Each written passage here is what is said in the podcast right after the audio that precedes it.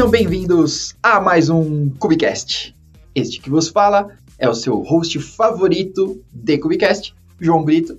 E hoje eu tenho comigo a ilustre presença do William, que é co-founder da Apoena. Espero não ter errado. E eu vou deixar ele falar um pouquinho sobre ele mesmo, sobre a Apoena e dar essa, essa introdução. Por favor, William. Beleza, João. Obrigado aí. Grande prazer estar falando aqui nesse que é o melhor podcast de Kubernetes do Brasil. Ah, valeu. é, tô, eu sou o William, então, como você já falou, sou co-founder da Poena, uma consultoria focada em observabilidade. É, a gente começou aí nesse caminho para ajudar a galera, né? Ajudar as empresas, os times de TI a, a implantar e evoluir o tema observabilidade dentro das empresas. Estou me aventurando aí nesse mundo de, de empresário agora. Legal, legal. O que, que é mais difícil? O mundo de observability ou de empresário? Olha, velho, falar para você que de empresário é mais difícil, viu? Tem umas, umas questões que você não tá acostumado, acho que é mais questão de costume, né? Não tá acostumado a lidar, mas vai, vai aprendendo com o tempo. tá bom, legal. Bom, para você que caiu de paraquedas nesse episódio, nós estamos numa saga sobre observability. Né? Então a gente tem vários episódios, tá? Eu não sei exatamente qual é o número desse, principalmente porque eu tô tomando muito Red Bull essa semana, então tô um pouco acelerado. Mas, então, estamos falando sobre isso, né? Sobre observability. Um, diversos vendors, diversas experiências, tá? É, para que você possa escutar tudo isso, né? E ser um bom passo para sua própria, tá? Né? Que a gente possa ir te adicionando alguma coisa, né? No meio disso tudo aqui, né? Que observability não é uma coisa simples, né? É bem complexa, mas que tem essa dor, né? Que todo mundo está sentindo nesse momento, que ah, ultrapassamos aqui. Não, instalar Kubernetes the hard way já nem é mais tão hard. Ah, ok. Temos o nosso novo problema. é poder ter visibilidade de tudo isso, né? Então, por aí que a gente começa. E aí, William, eu queria saber, de repente, com você, a gente começar pelo qual o primeiro passo aí, né? Além de entrar em contato com você, qual o primeiro passo que a empresa deveria dar no caminho da observabilidade aqui nessa jornada? Primeiro passo. Primeiro passo, velho, acho que é primeiro entender de verdade o que é observabilidade, né? Então, é, se confunde às vezes um pouco, né, o conceito de monitoração e observabilidade, mas é bem fácil de entender. Então, a monitoração vai partir do pressuposto que você está sendo reativo a algo que você já conhece. Né? Então é um alerta, é uma métrica que você já sabe que ela não pode ultrapassar um valor X de erro, de porcentagem de erros. E a observabilidade é justamente aquilo que você não conhece. Né? Então aí tem vários sinais que a galera discute, três pilares, enfim, a gente vai falar um pouco aí. Mas é, quando você entende essa diferença e começa a entender como você aplica isso dentro do, do seu ecossistema, da sua infra e aplicações, uhum. aí você já está um passo à frente da, da grande maioria. Ah, legal.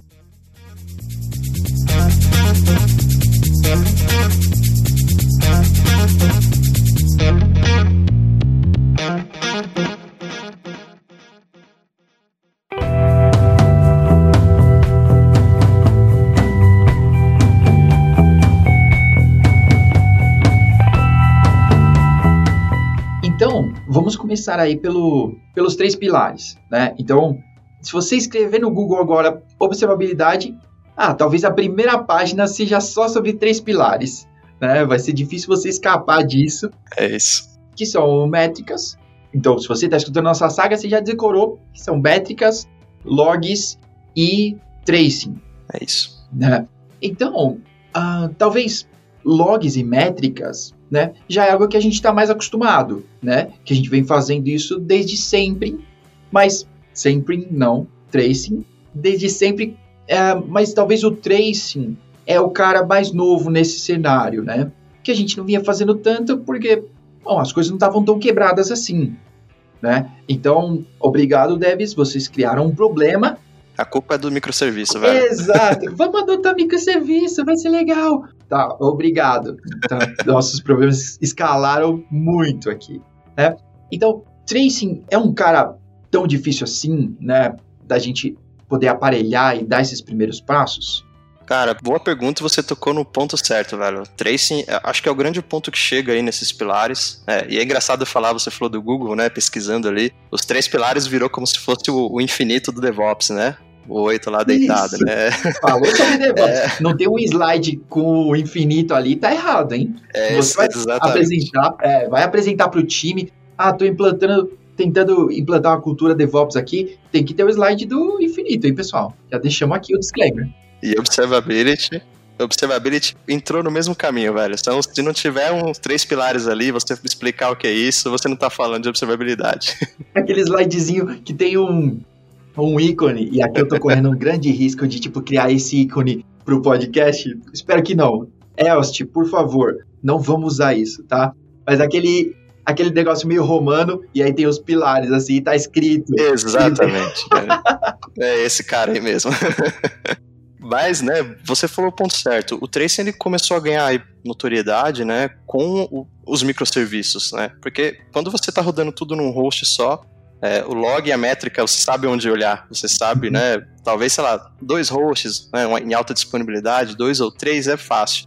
Agora, quando você tem centenas de container, pod, sidecar, service mesh, todo esse negócio biruta aí, uhum. cara, você não faz um troubleshoot se você não souber qual é o caminho da sua transação, uhum. né? Então, a ideia do trace distribuído, ele é quase como que um log que você visualiza de forma estruturada.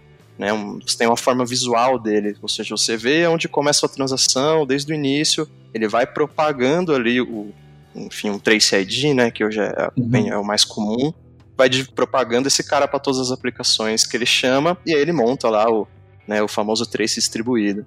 Então esse é o tracing de forma explicada, assim. E por que, que ele é difícil, né? Não digo que é difícil, mas é quase que uma questão cultural. Porque esse poder meio que está na mão dos devs.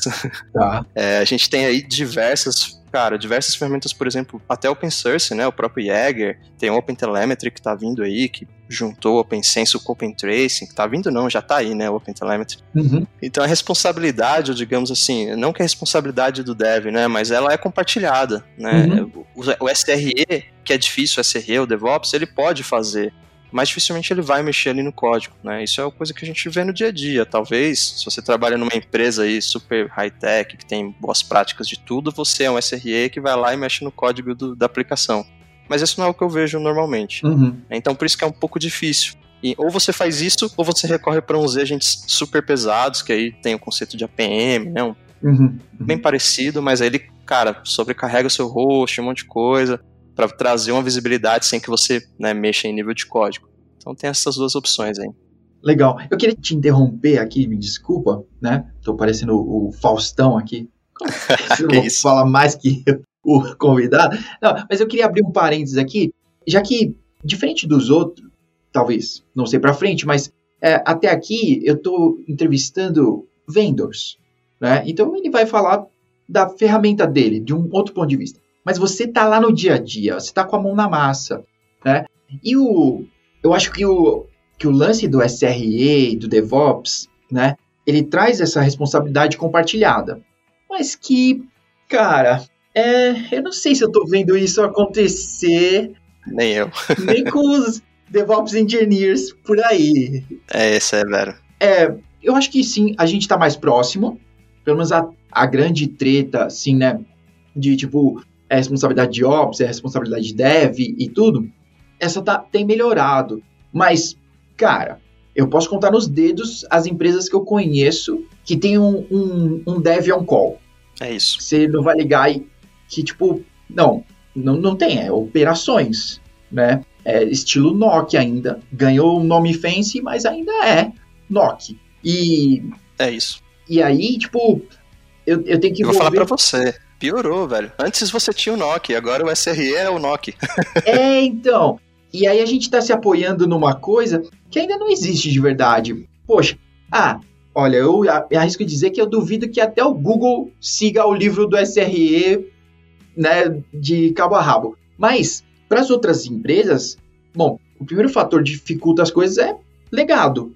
Né? Você tem um monte de coisa que, cara, não foi aparelhado para ser resiliente o suficiente para que ninguém olhe para aquilo no final de semana.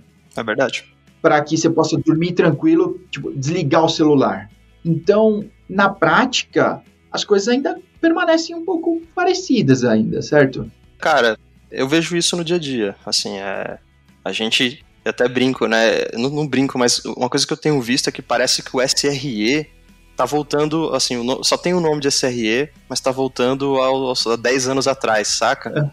que era o cara de Ops que era o responsável por manter as coisas no ar. Uhum. E só que agora ele não briga mais para subir nada em produção, então ele se ferrou, porque agora ele não tem mais o controle de impedir que as coisas vá para produção e ele fica o call, velho. Ele tem que responder por isso.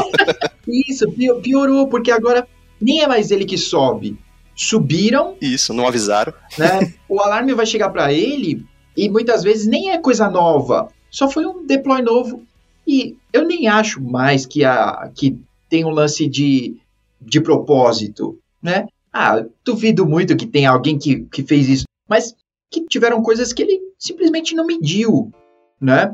É. E na real, lá no mundo real de produção, não funciona muito bem assim. Não, é tipo, ah, só alguns megas a mais de consumo vezes, é, é muitas vezes lá em produção, querido, tá? Dá um, pra derrubar um cluster. Exatamente, velho. E aí, quando você não tem uma, né, um, uma ferramenta ou várias ferramentas ali que te traga essa visibilidade, né, com observabilidade, cara, o cara tá ferrado, velho. Ele vai ficar ali batendo a cabeça, tentando descobrir e vai ser difícil de achar. E no fim das contas, muitas das vezes, é mais fácil tirar o node e pôr de novo, ou esperar que faça autoscaling, alguma coisa do tipo, sabe? Uhum. Ele não acha o problema, ele contorna de outra forma. Sim. Que não tá errado, mas enfim, você não resolve, né, ali a, de fato o que tá acontecendo. É, é verdade. Então a, a observabilidade é para ajudar, por isso que acaba ajudando muito mais os SREs, por conta desse problema cultural que a gente tem, velho. É, é, é, é fato, né? Uhum. Então o cara é, é o, o fim do, no fim do dia, quem vai usar mais a ferramenta, não deveria, né? Mas quem vai usar mais a ferramenta ou as ferramentas é, é o SRE.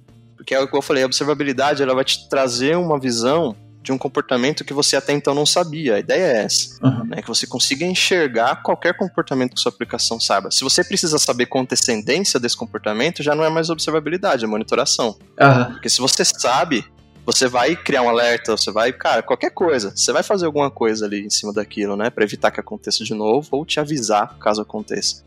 Então, por exemplo, se você traz isso para o mundo de dev, pô, sensacional, você pode ir lá, sua aplicação você vai subir uma versão nova ou uma aplicação nova. Coloca, roda né, com uma ferramenta ali rodando em um ambiente de homologação, ou até produção mesmo, e acompanha, velho. Oh, tá fazendo muito request aqui pro banco, será que isso não é um problema? Não dá para fazer um tuning aqui, né? Uhum, mas na prática isso não acontece, mas é o que deveria. Vamos ver se a gente chega lá um dia. é. E como chegar? Ah, tem um. A, a Shame, bom, não sei exatamente quando esse episódio vai ao ar, mas ela fez um tweet muito bom é, que é aquelas caixinhas de som antiga de computador, conseguiam prever que você ia receber uma ligação telefônica. Então, para os velhos Verdade. que estão no seu telefone sem fio, aquilo fazia um barulho antes, né? E o telefone tocava logo depois. Como assim o dom da previsão, né? É, mas e aí, fim da piada, é, como isso tipo se liga à observability? Como que a gente consegue passar para um momento aonde eu estou começando a prever coisas, sabe? Então, o lance do banco, né, que você está dizendo, começaram a aumentar as coisas aqui, mas não é algo que eu fui procurar. Porque se eu fui procurar é porque eu já tive um problema, uhum. né? Ninguém está caçando coisas aqui, né? Sim. Então, como que eu dou esse passo? É, eu acho que aí vai muito da ferramenta que você usa, né? Ah, muitas ferramentas aí hoje de monitoração, ou que eram de monitoração, estão até mudando as nomenclaturas, né? Todo mundo agora é ferramenta de observabilidade. e, e, muito porque tem grana envolvida, né, velho? Você, uhum. você pensa, né? Vamos pensar só nos três pilares, né? Tem muito mais coisa, mas vamos pensar só nos três. Então você tem uma ferramenta de log, você tem uma ferramenta de agregar métrica, você tem uma ferramenta para trace distribuído. Se você gasta dinheiro nas três, se você junta as três, opa, eu tenho uma oportunidade bacana aqui de, né, de ganhar e canalizar dinheiro. Uhum. Então, por isso que todo mundo nessa correria aí para agregar esses e mais sinais. Né? E aí as ferramentas, querendo ou não, as ferramentas hoje que são premium, que são pagas, são é, as que oferecem uma possibilidade de machine learning, né? Quando você vai para o mundo open source, hoje isso não tem. Inclusive tem até, se o pessoal tiver curiosidade, vou ver se eu consigo achar o link aqui para mandar para o João depois. Legal. Tem até uma discussão sobre isso no OpenTelemetry, né? Para evoluir essa parte de machine learning no open source que hoje realmente, assim, não vou falar que não existe, porque eu não conheço tudo de open source, né? Mas Aham. é, se existe é bem, é bem raso, né? Uhum, uhum. Inclusive nas ferramentas premium nem é também lá tanta coisa. São, tem, por exemplo, a- Poena é parceiro da Datadog, né? A Datadog tem uma funcionalidade muito legal que chama Watchdog, que Aham. trabalha exatamente nisso que você falou. Ele analisa o comportamento da sua aplicação, das métricas ali, né? Request, hits, taxa de erro, enfim. Uhum. É, até na parte de Kubernetes, ele olha como que tá os deployments, né? Se tem muito restart de container e ele te avisa né? Uhum. Mas ele não sabe se isso é um problema. Ele pode te dar um alerta, fala, ó, identifiquei um comportamento anômalo aqui, meu velho. Dá uma olhadinha. Uhum. Mas o papel de ir lá e olhar é seu, né? Então, as ferramentas premium ela ac- acaba tendo um pouco desse até dessa, né, é, o grande foco dos caras é justamente trabalhar nessa predição, né, alertas preditivos, né? Aham. Que é um negócio meio, não confuso, mas nebuloso, eu vou dizer. Nebuloso, com certeza. Porque, olha, é, fora os ifs do machine learning e da AI aí, né? é, são cenários que já, já foram previstos, né? Sim. Então, tipo, ah, se eu tenho muito restart, ah, se o CPU, se... Então, são cenários, né? Eu entendo Sim. que, que a Datadog, né, tá agregando milhões de cenários, né, com seus milhões de clientes. Beleza. Ahn, então, talvez, talvez essa seja a resposta já, né? Que talvez eles estão usando todos esses cenários para poder ir encaixando, né, sua aplicação nesses perfis, né? Ahn, Não, é isso. e será que isso, isso já está acontecendo hoje ou ainda é algo meio futuro? Daqui a pouco a gente vai chegar nisso e de repente, olha, fizeram um deploy aqui, né? E se as coisas continuarem assim, você vai ter problemas em produção, sabe? Aham. Porque eu acho que o, o alarme mais legal que eu tenho hoje, talvez não seja o mais legal, mas é um que eu acho bem da hora, é, é o de consumo de disco do Kubernetes, é padrão esse daí, que ele, ah, se o consumo continuar assim, nas próximas 48 horas, seu disco vai lotar, né? Então, Uhum. foi uma matemática rápida e beleza. Mas fazer isso para um cenário é mais complicado, né? Sim, cara, sim. Igual, vou falar de novo aqui pra ferramenta que eu tô mais acostumado a mexer, que é o Datadog, né? Ele, no Datadog ele funciona bem, velho. Eu vou falar que pega diversos cenários que passa despercebido, sabe? Pela... Porque, por exemplo, tá? Eu vou, eu vou abrir aqui aplicações que eu já vi, que é, ela é uma aplicação web e ela faz processamento batch na mesma aplicação, saca? No mesmo container. Obrigado, Dev. É. E aí o cara quer que funcione o machine learning, saca? Ou seja, ele quer que o machine learning entenda que o padrão, existe um padrão é, de latência em uma hora e daqui a pouco ela vai fazer um processamento batch que a latência sobe um monte e o alerta tem que funcionar bem. Uhum. É difícil, velho, até pro... é, Então, assim, muito do machine learning depende da sua aplicação também ser bem construída. Aham. Igual você falou, esse, esse alerta aí também tem lá no, no Datadog, né? Pô, você, você continuar assim, nos próximos três dias seu disco vai encher. É, também tem, mas são cenários, igual você falou, são conhecidos, né? No fim da conta, não é o machine learning, Sim. né? É um, são cenários agregados que você já sabe que é um problema e que vai te avisar. Todo mundo sabe que não é machine learning, Todo pessoal. mundo sabe que não é, mas todo mundo acredita, né?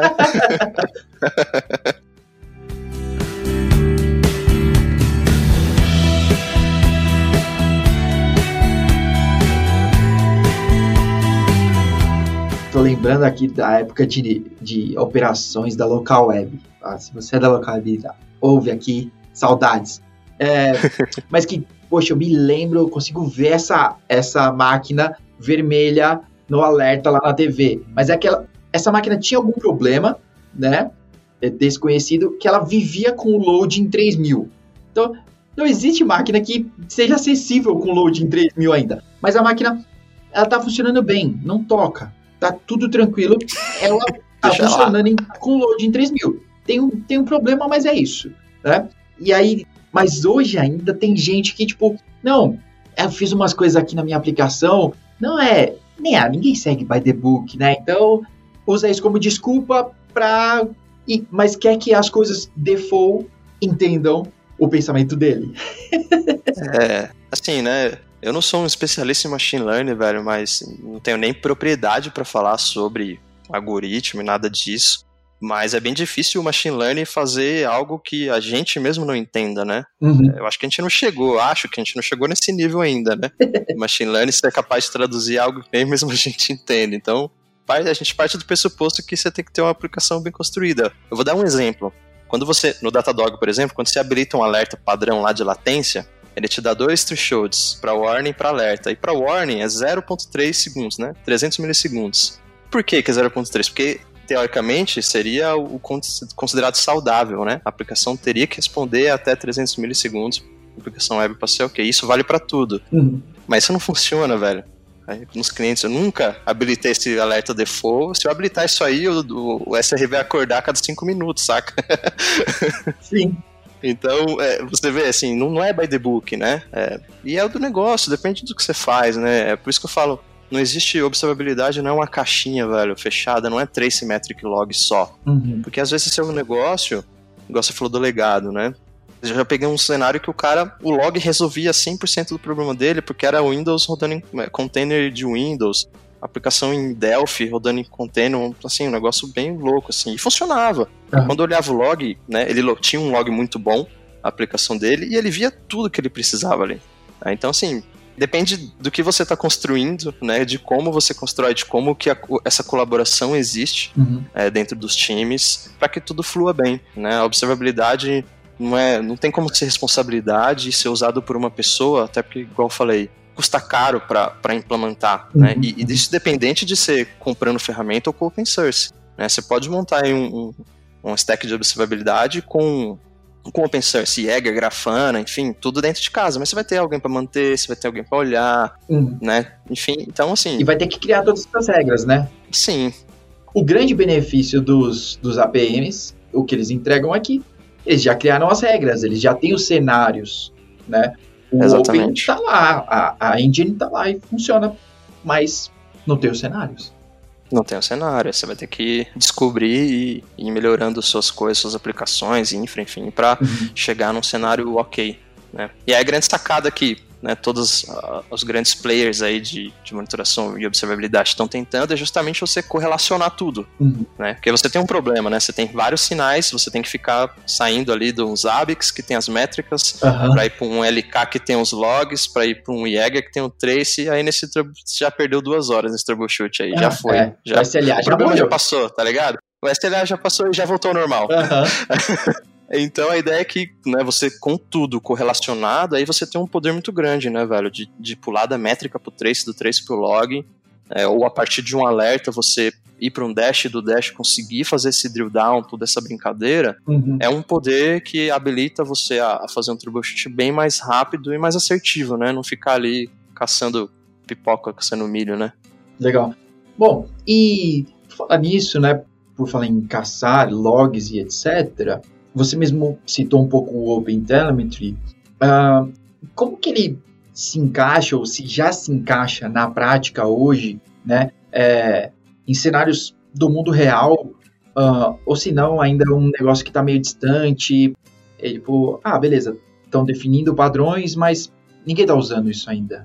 Não, cara, tem muita gente usando, eu acho que no Brasil não muito, mas eu trabalhei, eu fiquei na Splunk durante quatro meses, quatro, uhum. quase cinco meses. Saí para né, abrir a Poena, mas a Splunk é uma das. É, eles compraram várias ferramentas, né? Então a uhum. Signal comprou, enfim, um monte de, de ferramenta para montar a stack de observabilidade deles. Uhum. É, e eles simplesmente eles abandonaram o agent deles, que era o, o, o agent da Signal, para apostar 100% em Open Collector e Open Telemetry.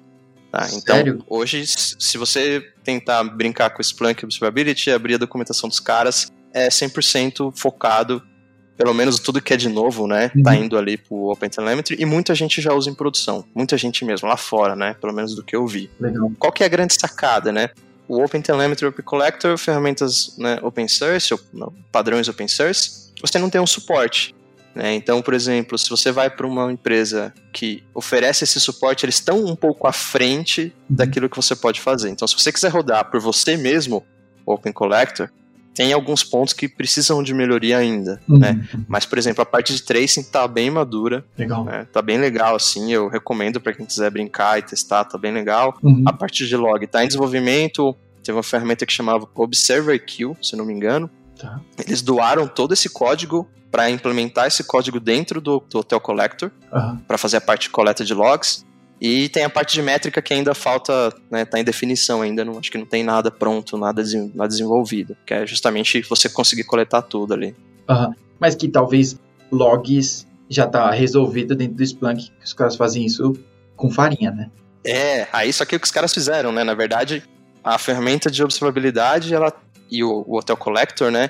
Eles pegaram a parte do log ali, eles usam hoje, se eu não me engano, tá usando um FluentD, ou Logstash, um dos dois, uhum. para mandar lá para o Splunk Observability, né? Que é separado mesmo, lá dentro é separado uhum. dentro do Splunk Core, que é o, o Splunkão mesmo, né? Que todo mundo conhece aí, Sim. o famosão. É, mas, é, cara, tá, é um projeto muito bacana, eu, eu acho, né? Não sei, né? A gente nunca sabe, né? Mas eu acho que vai ser o futuro aí, velho. Né? Uhum. Acho que vai, você vai convergir porque vai padronizar e é, cara, é sensacional. Então, hoje, qual que é a dificuldade? Você tem uma ferramenta X e você quer migrar para Y, é um inferno. Já né? Talvez você tenha que refazer toda a instrumentação, aquela uhum. loucura. E com o OpenTelemetry você muda a configuração ali, talvez algumas coisinhas a mais, ajustezinhos, mas, cara, Sim. você pode mandar inclusive para dois backends ao mesmo tempo. Então você não precisa tirar o que você tem hoje para mandar para uma POC que você está fazendo, por exemplo. Legal. Você pode fazer ao mesmo tempo. Isso é sensacional, né, velho? Essa possibilidade é bacana. Ah, legal. Olha, para você que tá ouvindo, chama seu dev para escutar. Manda para ele, fala para ele, cara, escuta isso aqui, vamos, vamos trabalhar com, com OpenTelemetry, né? Cara, é legal. É, eu chego, eu chego nessa pergunta, como, já que você tá no dia a dia, como convencer o dev, talvez argumentos aqui, é, como fazer amigos e convencer pessoas, é, trazer o dev para para participar disso. Ou também, né, o pessoal do C-Level, os gerentes aí, a priorizar isso. Por quê? Uh, então, falando dessa turma agora, é porque eles querem o resultado, né? Eles, eles querem o SLA mágico, né? É, os SLOs, RTOs, tudo, mas é, tem que aparelhar. Tem que não, aparelhar. Não, não é mágico, né? Tem que aparelhar a aplicação tem que aparelhar ou então você vai ficar sempre dependente é, do seu vendor, né? Essa é a verdade. Uhum. Ou você vai lá e faz, ou alguém vai fazer por você e você paga por isso, né? Uhum. Então é apenas uma escolha que, que tem que fazer aí. É, cara, eu acho que é, é, difícil convencer onde essa cultura não está bem estabelecida, saca? É, porque você, você coloca uma responsabilidade pro, né, você traz uma nova responsabilidade pro dev uhum. em cima de outras milhares que ele já tem. Então, assim, eu nem gosto de nem falar que é culpa do dev, porque ele faz o que pedem, né? Sim. Também, no uhum. fim do dia. É, tem os, como tudo na vida, né? Tem os bons e os ruins em tudo, né? Os, os bons e maus em tudo. O cara que não tá nem aí, mas tem aqueles caras que se preocupam. Então, assim, se não for uma cultura mesmo dentro da empresa, velho, de ter visibilidade, é, não, não, adianta, é difícil você convencer o cara a fazer alguma coisa a mais dentro das milhares de sprints e coisas que ele tem para fazer ali no dia a dia. Essa, essa, é a realidade cruel. Então, assim, não é um top-down, né? Mas é cultural, tem que ser cultural, velho. Uhum. Se não for cultural, você não. Vai ser difícil chegar lá, velho. Vai chegar aos trancos e barrancos. é, verdade. Tem que ser cultural esse, esse lance de monitorar bem, né? De, de ter essa visibilidade. Monitorar agora é sinônimo de de aparelhar, de ter visibilidade. É porque, pensa, se, se o dev ele não, não é incluso, igual você falou, né? É muito difícil ver um dev em on-call. Se o dev ele não entra em on-call, por que, que ele vai se preocupar com isso? Ele não vai, velho. Uhum, uhum. Não vai. É. Então é. Só quem, só quem sente a dor é que, é que sabe. É, é, como diria Jorge Versilo, né? Só quem atravessou o deserto vai chorar em frente ao mar, né, velho? Olha aí, beleza. Jorge Versículos. Bom. Jorge Versículos. Boa. Cara, e aí, bom, a gente começou falando sobre isso e de repente quero voltar nele. É, como dar os primeiros passos aí no sentido da, da observabilidade, né? É, como já tem alguns, sabe? Bom, se você só rodar o operator do Prometheus, ele já vai, ele já tem algumas algumas coisas que ele já vai é, criar ali padrão, né? Só para você já começar a ter, né? Uh, sei lá, está monitorando o ingress, se você já tem quantidade de requisições, latência e essas, essas primeiras coisas. Uh, em observabilidade, como dar esse, esse primeiro passo, né? Para já ter alguma coisa visual, um, ah, algo que você possa fazer um, um drill down. Sim, boa. Cara, eu acho que o primeiro passo é procurar alguma ferramenta, open source ou não, né, que, que consiga agrupar esses sinais, saca? Que consiga mostrar isso dentro de, de uma única plataforma, né? igual eu falei, sem você precisar ah, ficar migrando de um para o outro. Porque, por exemplo, eu tenho o próprio. É, quando você falou do prometido, né, do operator aí do Kubernetes, e a gente tem lá o Istio, que, que traz uma certa visão, uma certa observabilidade, porque ele uhum. bota ali o service mesh, você consegue ver como os serviços estão se comunicando. Mas qual é o problema? Ele fica meio limitado ali no cluster, né? Se você tem vários clusters, já, você já perde um pouco, ou você tem que trabalhar para tirar isso, né, de dentro do seu cluster e ter um cara dedicado para isso. Então, eu faria o quê? Se eu, se eu tivesse hoje dentro, né, com a camisa de um cliente ou com a camisa de alguém que precisa fazer isso, uhum. eu procuraria primeiro, cara, vamos ver o que, que o mercado tem, pago ou não, vamos ver o que, que a gente pode fazer. A gente tem dinheiro para comprar uma ferramenta, vamos testar. Uhum. Vamos testar o Datadog, vamos testar o Splunk, vamos testar, enfim, testa o que dá para testar.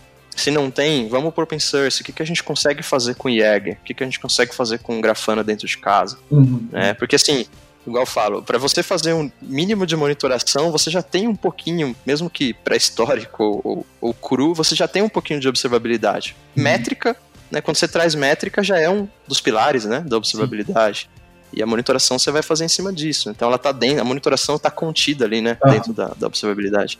Então eu faria isso, velho. Uma ferramenta que, no mínimo, agregasse trace, é, log e métrica para você conseguir ter uma visão da sua aplicação. E o que, que eu falo mínimo?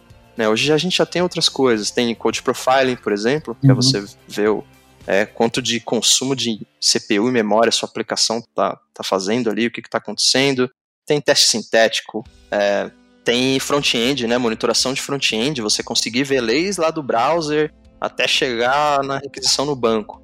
É, então tem muita coisa, mas se você começar dos três pilares ali, já é um começo. Né? Uma ferramenta que faça isso, por exemplo, né, o Grafana Open Source oferece isso, né? O Grafana Lock, o tempo ali, uhum. já dá para fazer alguma uma brincadeira junto com o OpenTelemetry, por exemplo.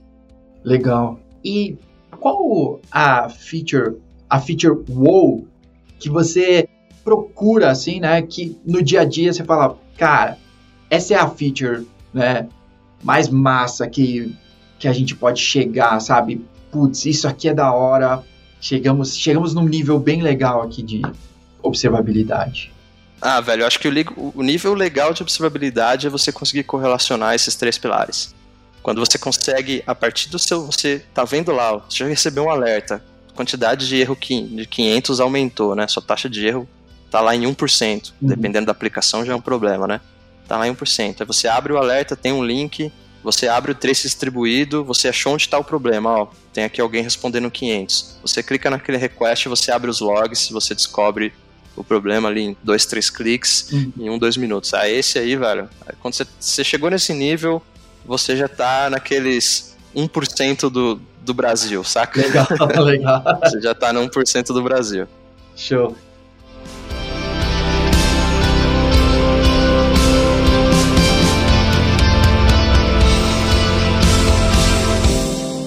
Para terminar aqui, qual a dica matadora que você poderia deixar aí para a turma que, sei lá, tá entrando nessa, né?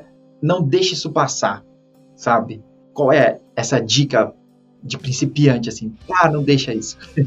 Cara, essa, essa eu falo para todo mundo, velho. A dica matadora é entenda os fundamentos, velho. Você não vai conseguir implementar observabilidade no Kubernetes se você não sabe o que é um pod. Cara, é, é o básico. Uhum. Se você não consegue fazer o deploy de um agent, de um qualquer que seja o agent, né? Se você não sabe que, se ele funciona como um daemon set, um deployment, por exemplo, uhum. vai ser difícil. Então conheça o seu ambiente. Não é para conhecer tudo no mundo, né? Mas se você tem Rabbit dentro do seu ambiente, conheça Rabbit. Se você tem Kubernetes, conheça Kubernetes. Não precisa ser um especialista, mas você precisa entender como, como funciona, né? Uhum. Esses dias eu estava até vendo ali, a, a, eu sei que o, o Jefferson lá da Linux, Tips, da Linux Tips é um grande parceiro aqui da Grap, e eu tava vendo o vídeo que ele colocou lá explicando como é o RAST, né, do Sim. etcd. Uhum. Cara, sensacional. Como que você monitora etcd se você não sabe como funciona isso? Não tem como. Uhum. É impossível, né? Você tem que saber ali que se ele fica trocando muitas vezes de, de líder, pode ter um problema no seu cluster, uhum. né? Então, tem que conhecer a base, velho. Sem a base, é muito difícil fazer o resto. Legal, legal. Bom, ótima, ótima dica. Cara, que a gente fala isso sobre tudo, né? Cara, não dá para saber de Kubernetes se não sabe de Linux. Pois é. Não dá para saber, cara, não dá para saber de Kubernetes se você não sabe de redes. Né? Tem que ter essa base, tem que saber um pouquinho de. Tem que saber calcular uma máscara. Mesmo que você não precisa saber de core, não precisa tipo, alguém te falar, ah, como é que é o barra 27? E você já fala pro cara, tem X. Ah, não precisa, tá? Tem o Google para isso. Mas você saber o porquê, né, entender assim, é a mesma coisa que a gente trocou uma ideia esses tempos atrás sobre certificação, né, das LPIs, né, versus provas práticas, né, tipo a CKA que é prática, as da Red Hat, que, cara, decorar um parâmetro, que valor tem nisso, né? Ah, porque eu não vou ter que olhar no man. Tá bom, mas eu, eu sei o que eu quero e tá tudo bem. É eu, eu olho no man porque eu já sei o que eu quero. Agora eu decorei, falhou a memória, pronto, acabou. Já era. Eu, não, eu não sei o conceito, né? É, tem que saber que existe, né, saber as possibilidades, eu sempre falo isso. Por exemplo, é, né, eu sou parceiro do Datadog, é incrível, os caras lançam uma feature a cada semana, velho. Eu não sei de tudo, Uhum. mas toda vez que tem lá um release note, eu, eu leio. Uhum. né, eu, não, eu não vou fazer um lab de tudo que a Datadog lança, óbvio que não, não dá tempo. Sim. Mas eu leio, então quando eu tô lá no cliente, o cara fala, ah, eu tô com esse problema, eu falo, opa, acho que dá pra fazer. Aí a gente vai lá na documentação, vê e implementa, velho. Sim. Esse é o segredo, né? Verdade, verdade. Que legal, que legal. Ó, antes de ir para as recomendações da semana, eu deixei passar uma coisa. Queria que você explicasse pra gente por que a Poena. Verdade, até eu esqueci também. Cara, a poena, ele é um, é um termo tupi-guarani. Esse, esse nome a gente, eu e meu sócio, né, o Vitor, a gente criou desde a época da faculdade que a gente tinha essa ideia de, de ter uma, uma empresa, uma consultoria, enfim. E a poena é um termo tupi-guarani que significa aquele que enxerga longe. E olha que legal, a gente criou esse, esse, esse nome, criou o nome, não, o nome já existe, né? A gente adotou o nome Aham. lá em 2012, mais ou menos. E quando a gente veio aplicar aqui para nossa consultoria de observabilidade, acabou casando maravilhosamente bem. Que legal. Tem Nossa, tudo a que ver. da hora, que da hora. Muito bom, muito bom. Queria deixar registrado aqui. Boa, valeu. Cara, então chegamos ao momento das nossas recomendações, né? Então, o participante sempre primeiro, nosso convidado, William, uma recomendação para nossa turma de ouvintes aqui. Boa. Eu vou fugir um pouquinho do tech. É, eu nem sou um grande leitor, tá, galera? Eu, é, eu- eu gosto de ler, mas às vezes eu me perco muito lendo. Eu tenho que ler duas vezes a mesma página que eu começo a devanear ali no le... na leitura. Mas eu vou recomendar um livro 1984, do George Orwell. Cara, um livro sensacional, li, acabei de ler que faz pouco tempo, fala muito aí de como, né, como retrata um pouco do nosso momento aí, apesar de ser um livro quase 100 anos, quase não, tem mais de 100 anos. Então recomendo aí, galera, ler, dá pra entender bastante coisa do que, que a gente tá vivendo nesse mundo louco aí. Não, que da hora, que da hora. Clássico, clássico, Clássico, Da hora. clássico. da hora, legal. Eu nunca tinha lido, muito bom o livro. Pô, show de bola. Então, turma, leiam. Eu que não sei ler, então vou indicar um filme. É, ó, vou indicar mais ou menos. É, é legal, vale a pena, assim, né? É, que é o novo Space Jam, né? É, tá no HBO Max, né? é da, da Warner lá, sei lá. Que é muito legal esse lance que é da Warner. Tem uma. Tem muita nostalgia lá dentro. É um filme bem nostálgico, né? Então tem muita ligação com o primeiro Space Jam, claro. É, e da Warner lá dentro, assim. Então é legal, a criançada vai curtir, assim, meio sessão da tarde, tá? Mas vale a pena pra dar uma relaxada, de repente, se você tiver de plantão, assim, deixa, deixa passando.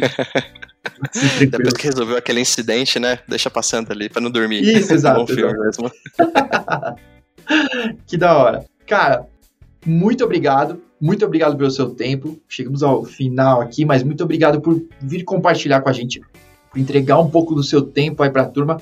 Uma sexta-feira à noite. Olha só, pra Boa. você que para você que tá relaxando aí ouvindo, sexta-noite estamos gravando aqui para poder compartilhar um pouco mais. Boa, eu que agradeço, João, o convite. É, velho, se tiver a oportunidade de voltar um dia, quero voltar sim.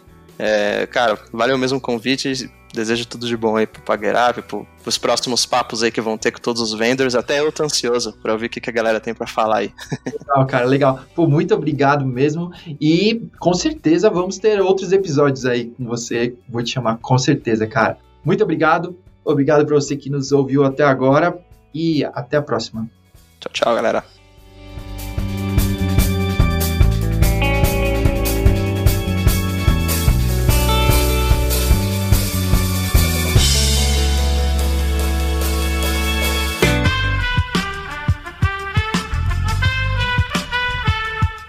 Podcast foi editado por Aerolitos Edição Inteligente.